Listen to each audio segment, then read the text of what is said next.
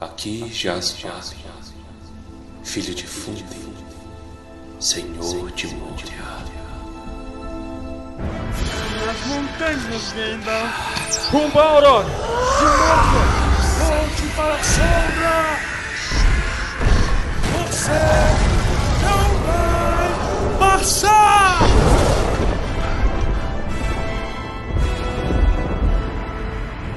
Almares, senhoritos e senhoritas, o meu nome é Pedro. O meu nome é Geralt de Nívia, os cabelos sedosos do continente. Meu nome é Baez e a pronúncia correta é Nivea. Que, que- quem disse? O alemão que criou a marca. Não, mas as propagandas da Ana Paula Arósio, que nem era Ana Paula Arósio, era de outra coisa. O que, que ela era? Era Brasil Telecom. Era. Façam 21. Tô entregando a idade. Sejam bem-vindos ao nosso episódio de retorno aqui após as merecidas férias de nossos colaboradores, eu mesmo, Torres e Baessa. Esperamos que tenham tido um próspero ano novo e que estejam prontos para continuar essa jornada maravilhosa conosco. Temos aqui batendo a porta o próximo episódio sobre The Witcher. Tá chegando e dessa vez falando sobre a série, sobre os capítulos em específico. Vocês vão adorar.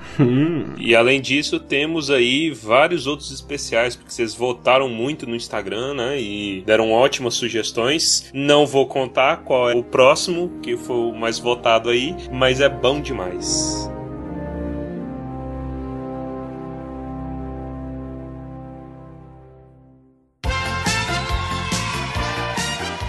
E retornamos a você, ouvinte, trazendo uma novidade incrível. Primeiro, gostaríamos de dizer que o Tumba do Balim está de parabéns! Cadê a música da Xuxa? Que nós estamos realmente de parabéns. Dia 31 de janeiro de 2020, o Tumba do Balim completa um aninho de vida. Palmas para nós. Aplausos. Arrasou, bonita. Puta que pariu. Já vivemos mais que a maioria das microempresas do Brasil. Exatamente. Olha só, e nem somos uma empresa. E para comemorar, estamos aqui promovendo nada mais, nada menos do que um sorteio, meu caro ouvinte. Estaremos sorteando uma edição em capa dura da nova tiragem de O Hobbit da HarperCollins. É disso que o velho gosta. É isso que o velho quer. É disso que o fã do Tolkien gosta. Isso. Capa dura, o livro maravilhoso, belíssimo e moral pra você. Ó, e como vai se dar este sorteio? Será por nosso Instagram. Então, você que não nos segue no Instagram ainda, você vai lá no nosso queridíssimo arroba Tumba do Balim. Pra participar é bem fácil. A gente vai postar a foto oficial do sorteio.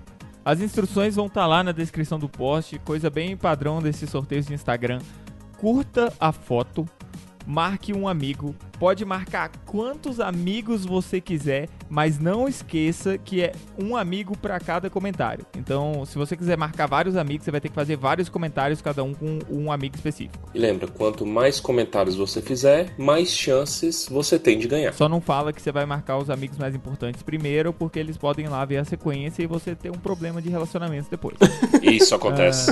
Isso acontece com frequência aqui, por exemplo. Isso. E marque pessoas que você conversa também, porque todos nós sofremos com isso daqui. Fala assim, ô tia, você nem me olha na rua, você fica me marcando sorteio no Instagram. O que, que é isso? A, a humanidade tá ladeira abaixo. E por favor, não marca Neymar, não marca Bruna Marquezine, entendeu? Não pode perfil de famoso, perfil de marca, essas coisas a gente não gosta. Marque a Carol Moreira, via das dúvidas, mas não vai contar, tá? Se a gente sortear o comentário da Carol Moreira, Verdade. não vai valer. Isso aí eu apoio.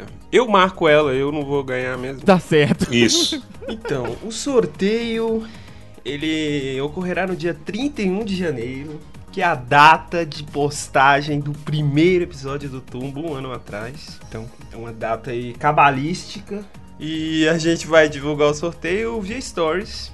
Então, deixe seu Instagram aberto nessa data pra gente entrar em contato via direct. DM. Boa sorte e que vença o melhor Hobbit. É isso aí. Amamos vocês.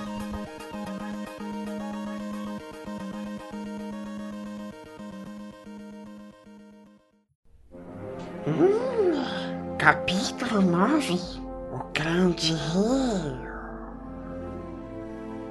E o capítulo começa como? Com o Frodo dormindo novamente, porque isso daí já faz parte da nossa vida. Tomou Dramin. Toma Dramin. Ele tá sempre sob efeito de Dramin, pelo visto, né? Tomou remédio de alergia. Tomou aquele corticóide maldito que te mata, te derruba. Porque Lo- Lost Lorien deve ser só o pólen. Aí, Eu vi um comentário muito engraçado. Remédio antialérgico. Ele é antialérgico porque ele te desmaia. Aí você não sente alergia. exatamente. Essa é a filosofia dos putos. Que ódio, mano. Então, eles continuam no barco e aqui o nosso início é basicamente eles falando um pouco sobre o rio e sobre a forma como a geografia ao redor vai mudando. E primeiro eles se sentem um pouco oprimidos pela quantidade de árvore nas margens, mas quando as árvores somem fica o contrário, fica tipo, ai meu Deus, estamos expostos. O que, que vai acontecer agora? Tô com medo. Os caras é muito cagado, né? É. É, dá duas remadas. Ai meu Deus, o que, que é isso? Ai meu Deus, que peixe é esse? Mãe, Ai, mas é complicado, velho. Você se sente pelado sem árvore em volta. E até eu me senti um pouco deprimido lendo essa parte, porque achei que você ia falar que se sentiu pelado. se sentiu um pouco nu. talvez um pouco nu, exposto.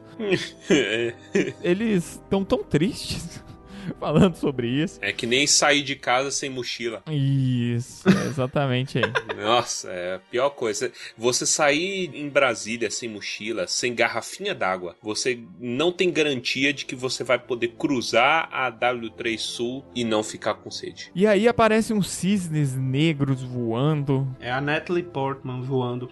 Ai, meu Deus. Um grande bando de cisnes negros. Um canavial de cisnes negros. Um canavial de Natalie Portmans. Que maravilha. Como chegamos aqui? Eu não sei. De qualquer forma, a viagem continua. Não sei. Escalou rápido. Escalou rápido saiu do controle. Eu acho engraçado é porque anteriormente o Legolas avista no céu alguma coisa que ele, ele fala que é uma águia. É a águia do Gandalf. É a águia do Gandalf? Caralho, eu nem sabia. Lá no Duas Torres, quando o Gandalf reaparece, spoilers!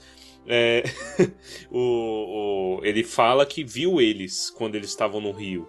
Que ele estava observando, etc. Hum, Eu não lembraria disso nunca. Ah, Easter egg, eu nem sabia. É o quê? É o quê? Easter egg, é que eu vi o cara falando assim, eu achei engraçado, aí eu comecei a falar.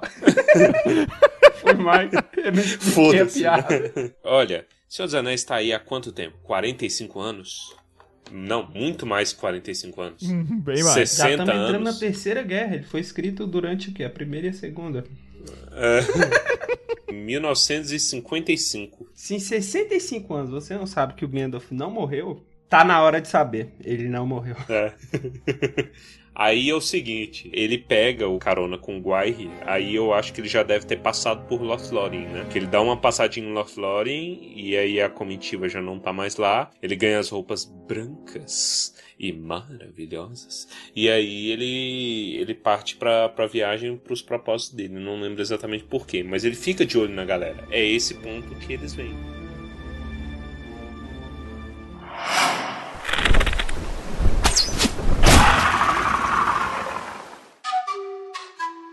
É, esse capítulo é bastante descritivo de viagem, né? Porque o que mais fazem é viajar. Demora 10 dias a- viagem deles, não é? Ah, eu não sei ao certo, não. Mas é um bom tempo ali. É por que aí, cara. É, é muito tempo. O Sam muito depressivo falando que não tem o que fazer e que ele se sente confinado e fica olhando pras árvores. Ai, tadinho. Tá certo o Sam. É, é, olha aqui, ele já tá aceitando a ideia de andar de barco, mas ele tá achando o barco desconfortável. E a galera não deixa ele remar, velho. Eu acho isso um preconceito. É verdade.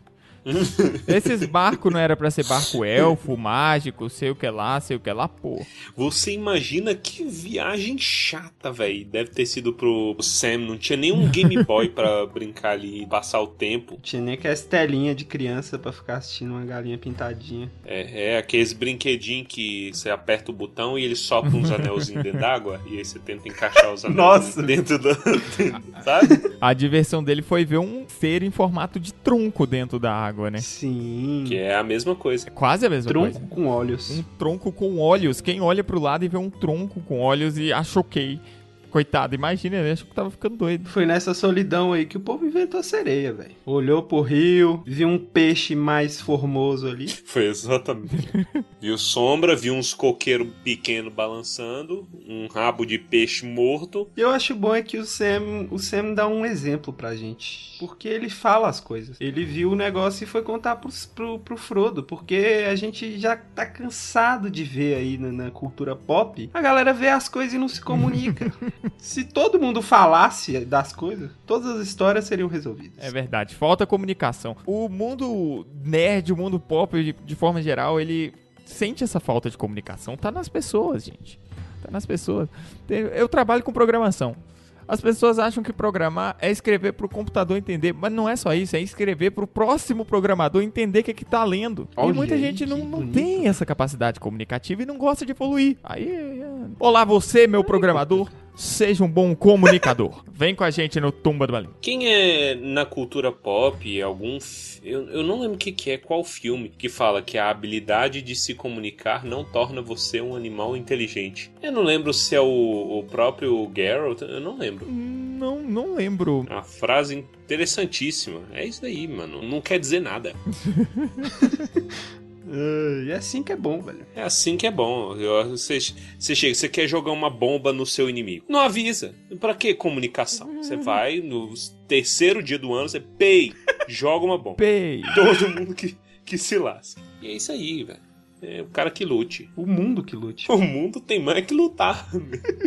Ainda bem que o Sam não precisou lutar e o Gollum fugiu. E quando ele foi falar com o Frodo, o Frodo falou: Olha, meu amigo, isso daí é coisa de doido. Só que não é, porque a gente sabe que já aconteceu e eu já vi lá atrás. Mano, mas eles são muito sagazes, o- Frodo e o Sam, porque o Frodo já ligou todos Sim. os pontos, o Frodo e o Sam. E sabiam que era o Gollum, e foram já comunicar com o Aragorn, que viram o Gollum. Aí o Aragorn, ah, galera, tô vendo ele aí desde que ele apareceu, vocês estão atrasados. Comunicação, tá vendo? O bicho nem contou pra eles. Não contou os caras, o Sam quase cagando de medo do tronco com o olho aí. Se o Aragorn tivesse dado duas palavrinhas ali, já tinha resolvido. E é um negócio doido porque o, o Gollum efetivamente apresentava risco pra eles. Mais pra frente ele entra dentro de um dos barcos deles, então Sim, esses dedinhos dele aí. mata durante a noite. É válido dizer que essa é, de fato, a reapresentação do Gollum pra gente, desde o Hobbit. Porque ele só foi citado. O Frodo viu, mas não falou nada. Dessa vez temos a confirmação de que a nossa famigerada criatura retornou. E andou futricando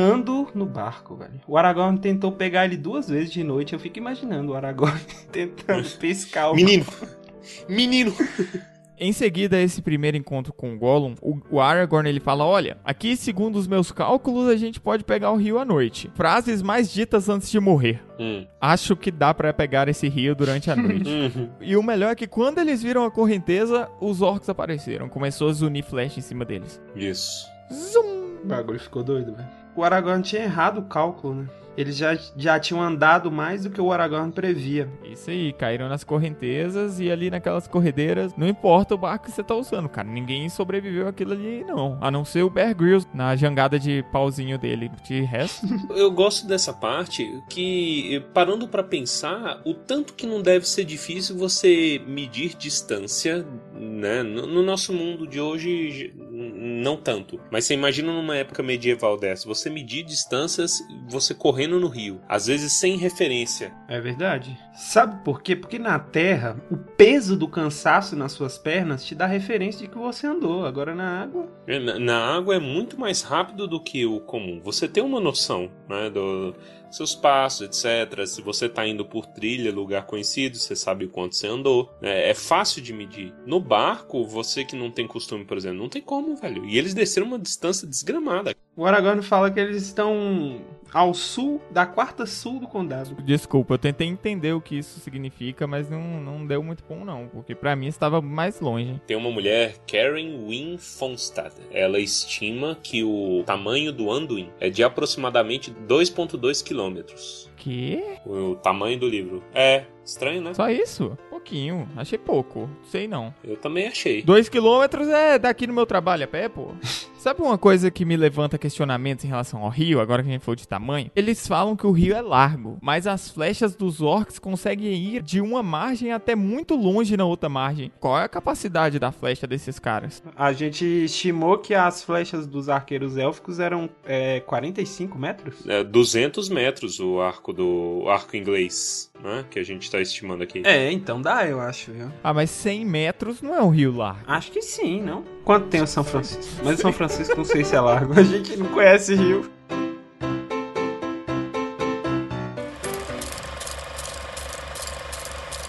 Legolas soltou seu remo e pegou o arco que havia trazido de Lórien. Então pulou para a praia e subiu alguns passos na margem.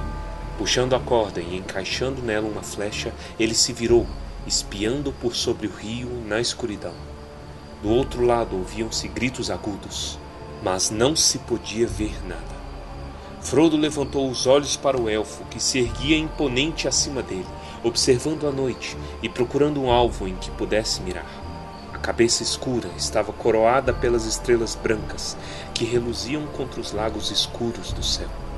Mas agora, levantando-se e navegando do sul, as nuvens avançavam, enviando batedores escuros para os campos estrelados. Um terror repentino dominou toda a comitiva. Elbereth, Gilthoniel. Suspirou Legolas ao erguer os olhos. No momento em que falava, uma forma escura, como uma nuvem, mas que não era uma nuvem, pois movia-se muito rápido, surgiu no negrume do sul, correndo em direção à comitiva, vedando toda a luz conforme se aproximava. Logo se definiu como uma grande criatura alada, mais negra que os abismos da noite. Vozes selvagens se ergueram para saudá-la do outro lado do rio. Frodo sentiu um calafrio repentino percorrendo seu corpo e apertando seu coração. Teve uma sensação gelada e mortal na região do ombro, como a lembrança de um velho ferimento. Agachou-se como se estivesse tentando se esconder. De repente, o grande arco de Lórien cantou. A flecha, impulsionada pela corda, zuniu no ar. Frodo olhou para cima. Quase em cima dele, a forma alada guinou. Ouviu-se um grasnado, alto e rouco, no momento em que a criatura caiu, desaparecendo dentro da escuridão da praia leste. O céu estava limpo outra vez. Na escuridão podia-se distinguir o tumulto de muitas vozes distantes, praguejando e lamentando. E então, silêncio. Depois disso, nenhuma lança ou grito veio do leste naquela noite. Louvado sejam o arco de Galadriel e a mão e o olho de Legolas. Aquele foi um belo tiro no escuro, meu amigo. Mas quem poderia dizer o que atingiu?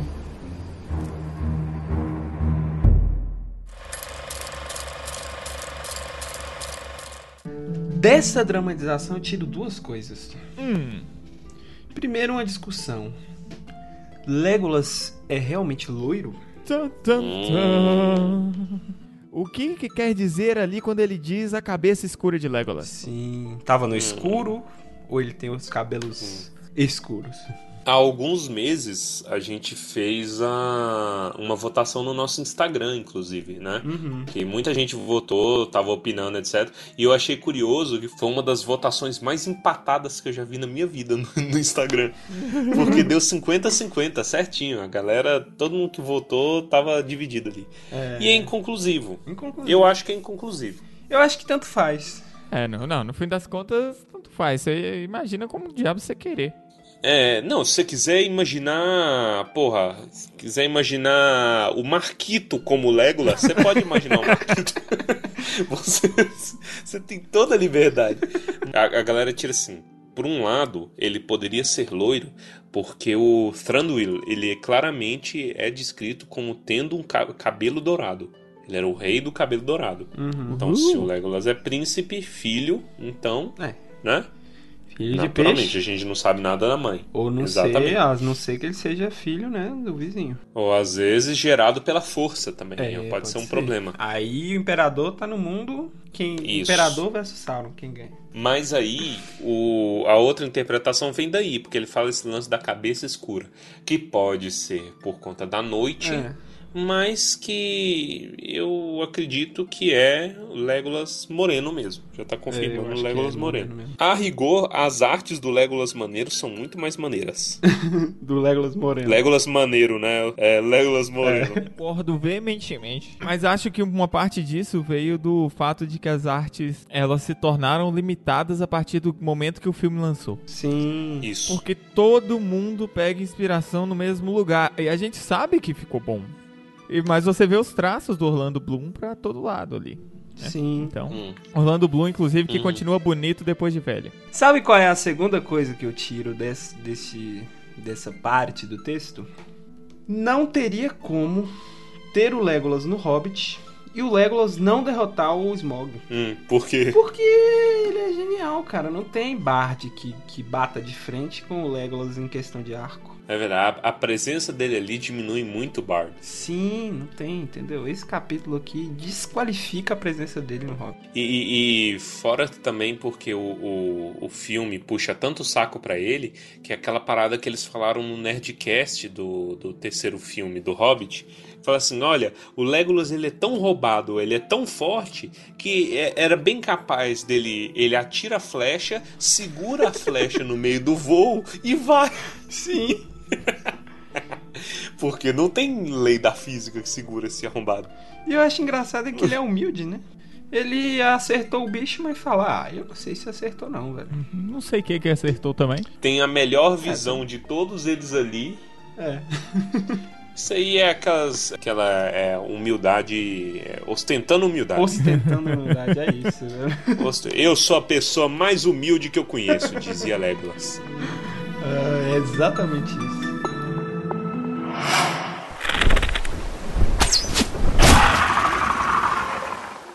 Ó, eu acrescento um outro comentário. Hum. Fui juntando as pecinhas conforme a gente foi gravando os episódios. Eu acho que esse Nazgûl que aparece aí é o que sobreviveu. Hum, Vocês lembram que faz sobrevive sentido. um? É, esse é o Nazgûl que sobreviveu. Como o Frodo sente a facada, provavelmente então foi o Rei Bruxo que sobreviveu. Apesar do Rei Bruxo ser o que estava mais na frente, né? Foi o primeiro a tomar a cavalada nas costas. É. Mas o cara é forte. O cara é ruim. É ruim. Ruindade. Aí é ele que sobreviveu porque só aparece um. Aí eu fico pensando, ah, deve ter sido isso, que os outros ainda estão voltando a pé, velho. É longe? Voltando a pé pelado. Pelado. E logo após todo esse evento, o Sam ele, ele dá uma observada na lua e começa a ficar meio incomodado. Essa, essa lua ela não deveria estar ali, não. Ela deveria estar em outro lugar. Você não acha, não, senhor Frodo? Ô, Frodo, o que, que você tá falando, cara?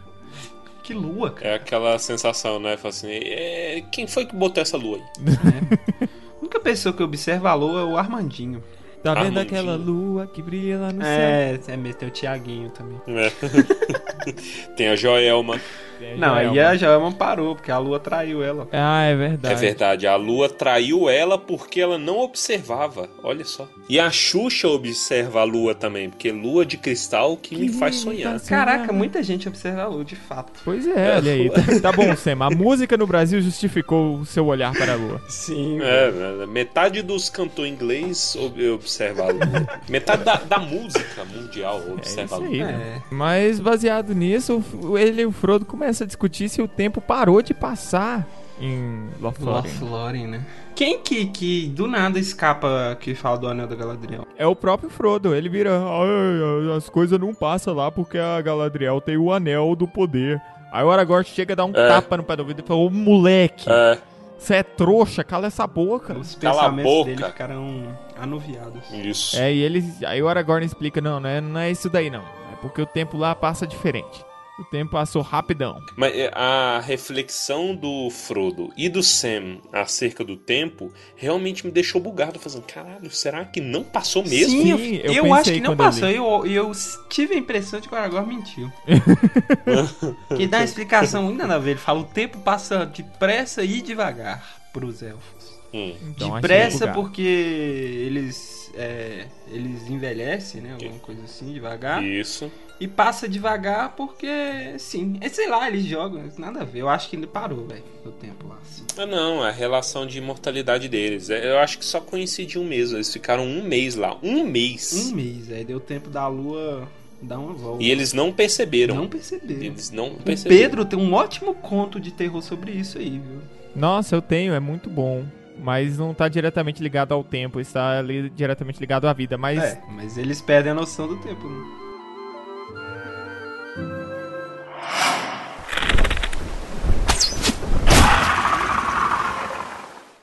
É isso, a galera aceita a explicação do Aragorn, né? O tempo realmente passou mais do que eles previram e a lua já tá nova de novo. é isso. Eu acho engraçado o jeito que o Sam descreve a lua como sendo a unha cortada.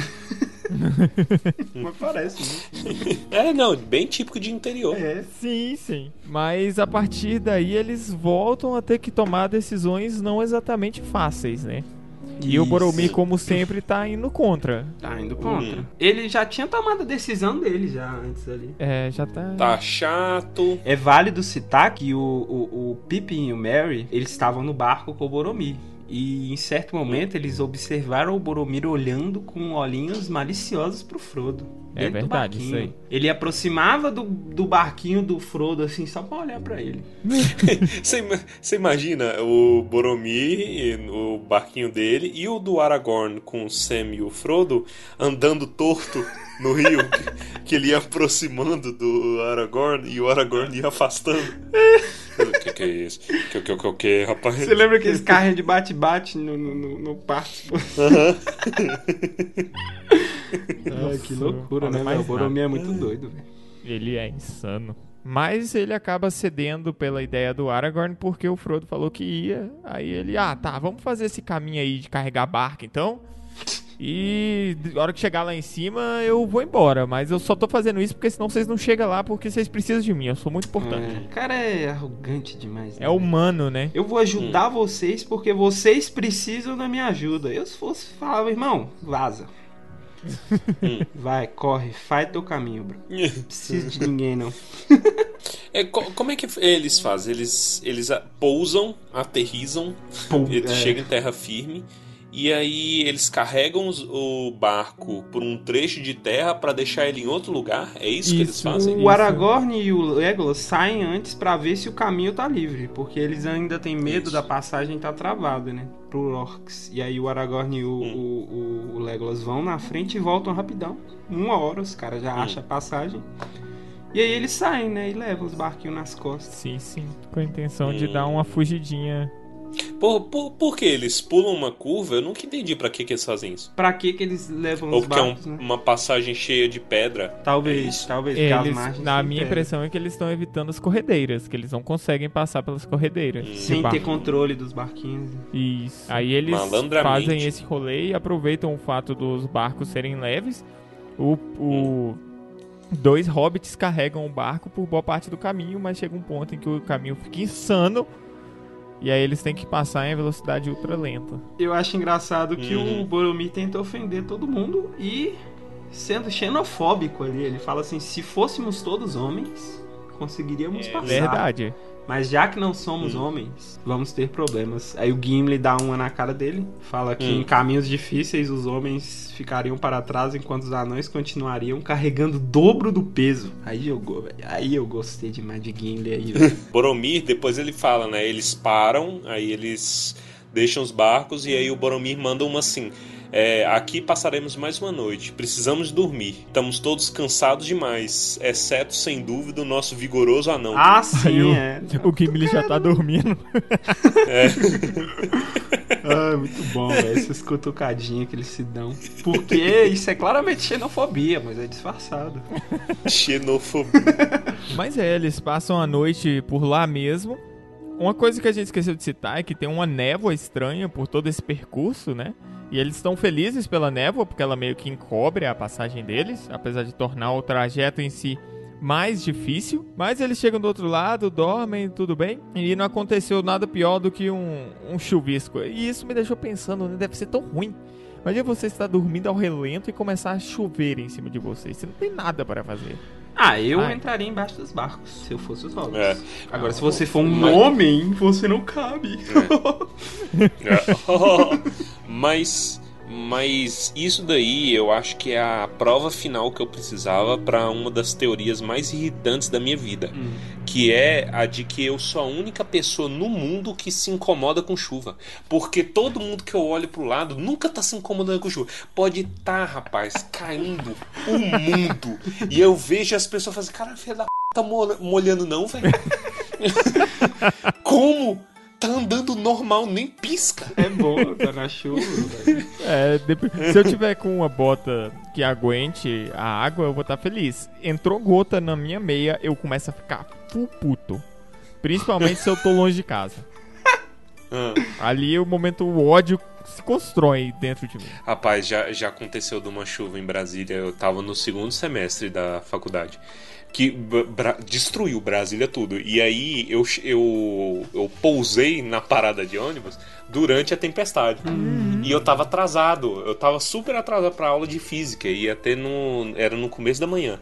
E eu fui fazendo parkour, velho, nas, na, nas enxurradas daqui. Pensa, velho.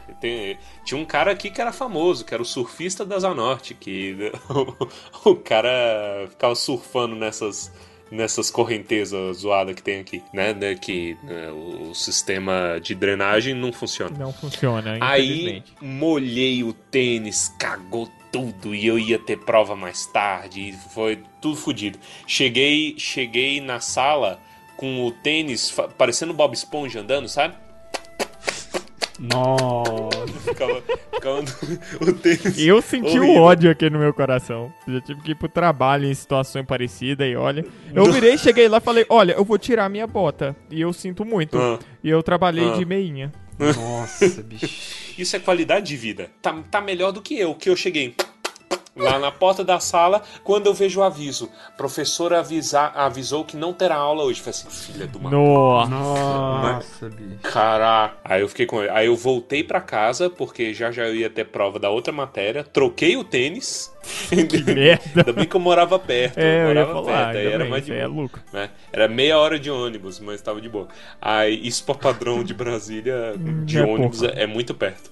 É. Aí voltei de novo. Não, puta merda, mas que, que rolê. Que rolê quebrado. Aqui, pelo que menos, a chuva acabou rápido, né? E foi ok, chuva É. acabou, vamos lá. Entrou no barquinho, pegou o resto do rio do outro lado. E aqui tem uma das cenas que foram mais icônicas no, no filme, que é amplamente divulgado porque ficou bonito. É isso, essa é a verdade. Isso. É muito E no bonito, livro velho. é desesperador. Eu, pelo menos, me senti muito pequeno perto da grandiosidade dos Argonautas. E- e- eram monumentos pra marcar o começo de Gondor? Eu esqueci. Númenor. Não sei, eu, isso, eu acho que elas estavam ligadas ao território de Númenor, não de Gondor. Não, Númenor era do outro lado. Númenor é uma ilha. Ah, eles falavam que eram os guardiões de Númenor. Mas que porra de Númenor? Númenor já tinha afogado. Ah, sei lá, velho. é, é a estátua do Isildur e do Anarion. Então, eles são da época do afogamento. Ah, eu sei. Ah, então, ver. deve do ser uma homenagem Ao quê? Talvez. aos dois. Porra, não, tem que esquecer número. Imperialista do caralho, os caras chatos. Os caras, porra, acha que manda de nós aqui. mas Eu preferia é que tivesse uma estátua do Romário aí, velho. Ia ser muito. Tá.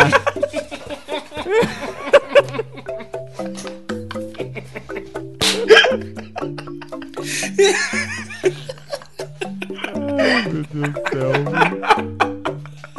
Quase que engasguei, velho.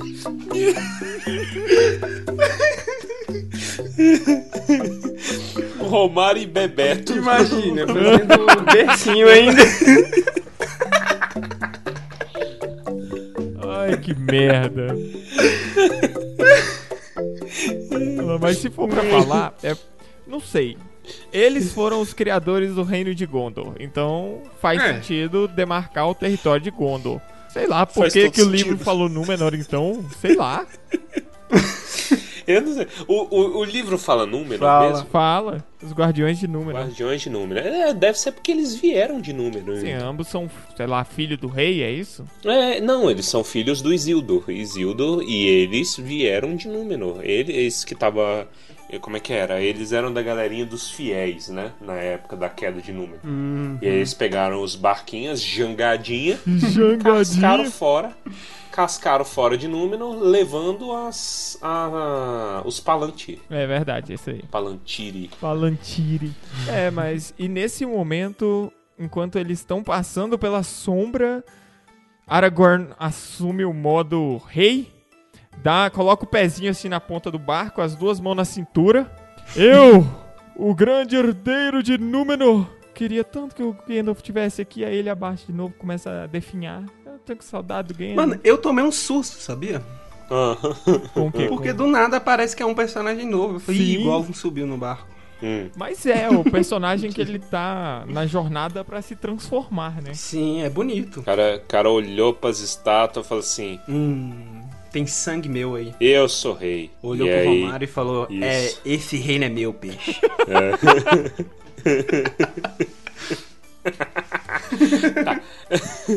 Tá no papo, peixe. Bom, eles seguem, seguem viagem, todo mundo com medo, né? Inseguro. É, ah, uma coisa que vale lembrar também é. Seria Masashi Kishimoto. Liga o Otaku Alert aí. O Masashi Kishimoto, criador do Naruto, seria fã de Tolkien? Porque esse aí, pra mim, a a minha. Quando eu li pela primeira vez, eu devia ter uns 16 anos. E eu tava ali mais ou menos no auge do, do Naruto, né? E aí eu lembrei do Vale do Fim. Vocês lembram Sim, disso eu lembro. do E Naruto? parece É. muito ah, é referenciável. mesmo? É, é isso aí. Verdade. É, é, os dois, tá, o- os dois briguete lá, né? O Madara e o, o primeiro Hokage, que eu não lembro o nome. E eles olhando esse Primeiro negócio. Hokage. É, é, esse é o nome. E aí me, me lembrava isso daí, falei assim, ô louco, será que é referência? Porque quantas na literatura, quantas estátuas gigantes de dois homens tem? Dois homens, não um homem. Porque é. um homem a gente tem o pé na Eles realidade. estão em cima aí, de uma né, moto? É, Não o estão em de cima de Rhodes, uma né? moto. É o único. Inclusive, eu acho que a referência pro Tolkien foi o Colosso de Rhodes. Não sei, nesse ponto aí eu não, não tenho erudição, não. A única maravilha do, do mundo. É do mundo antigo, né? É, maravilha do mundo antigo. Se existisse hoje, já tinha sido destruído pelo excesso de turistas, porque o povo tá destruindo as cidades, é isso aí. Que isso? Botaram fogo na, na estátua da Havan, velho. Esse povo ia muito botar fogo no Colosso de Rhodes. Vocês que não sabem, essa ameaça de guerra aí do, do Trump foi porque queimaram a estátua da Havan. Foi esse terrorismo aí na estátua da Havan. Tudo começou foi por conta disso. É É isso aí. culpa do velho da Havan. Do velho da van. Ai, meu Deus.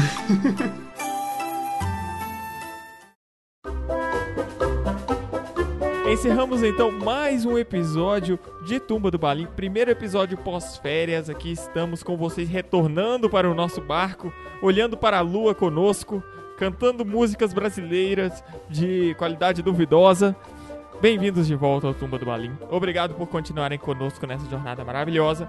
Não deixe de nos indicar para seu amigo, para seu irmão, para sua mãe. Siga-nos nas redes sociais. Vai lá no Instagram Tumba do Balim. A gente faz enquetes legais lá. Vai no site www.tumbadobalim.com.br. Vai no Twitter. Baixe nossos episódios no Spreaker.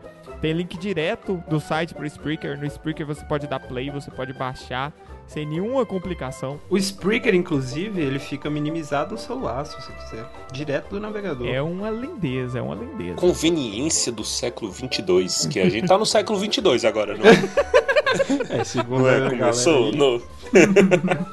Ah, vamos agora então para os comentários cretinos extremamente sucintos da nossa equipe. E eu vou começar comigo mesmo dizendo que a gente estava aqui gravando a dramatização na maior tranquilidade do mundo e tem Elbareth sussurrado seguido de ponto de exclamação. Como? Como? Me explica como que é um suspiro em modo de exclamação. É fatorial de suspiro, cara.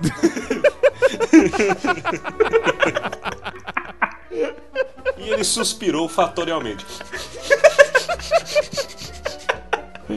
Ai meu Deus, vamos lá, Baessa! O meu comentário é o seguinte, cara. O Frodo estranhou a voz do Aragorn depois que ele passou pelos Argonautas. Eu fico imaginando, será que ele começou a fazer voz de Batman depois de que passou? Olá, Frodo. Como você está? Meu Deus! Que voz maravilhosa, cara! Eu tô em choque aqui com a qualidade ainda da dublagem. Imagina, ou ele fez voz de Bane, né? Eu não sei se isso acontece com vocês. Sabe quando vocês têm muito catarro na garganta e de repente o catarro se rearranja na garganta de maneira a fazer uma bolha? Sim.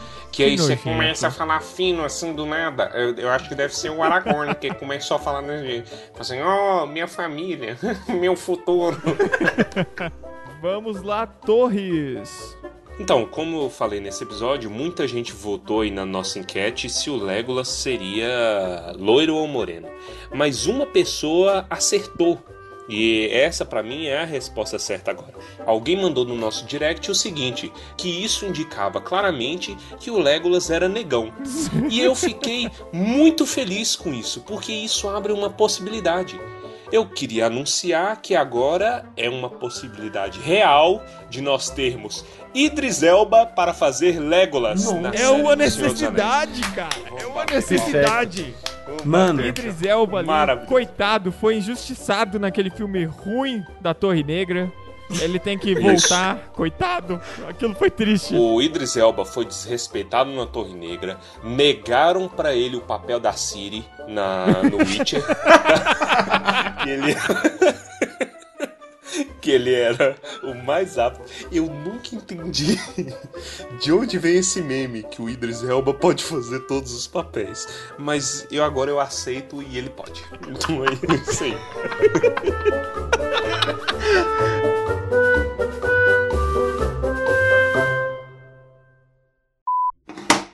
Caralho, deu um tapa no mouse.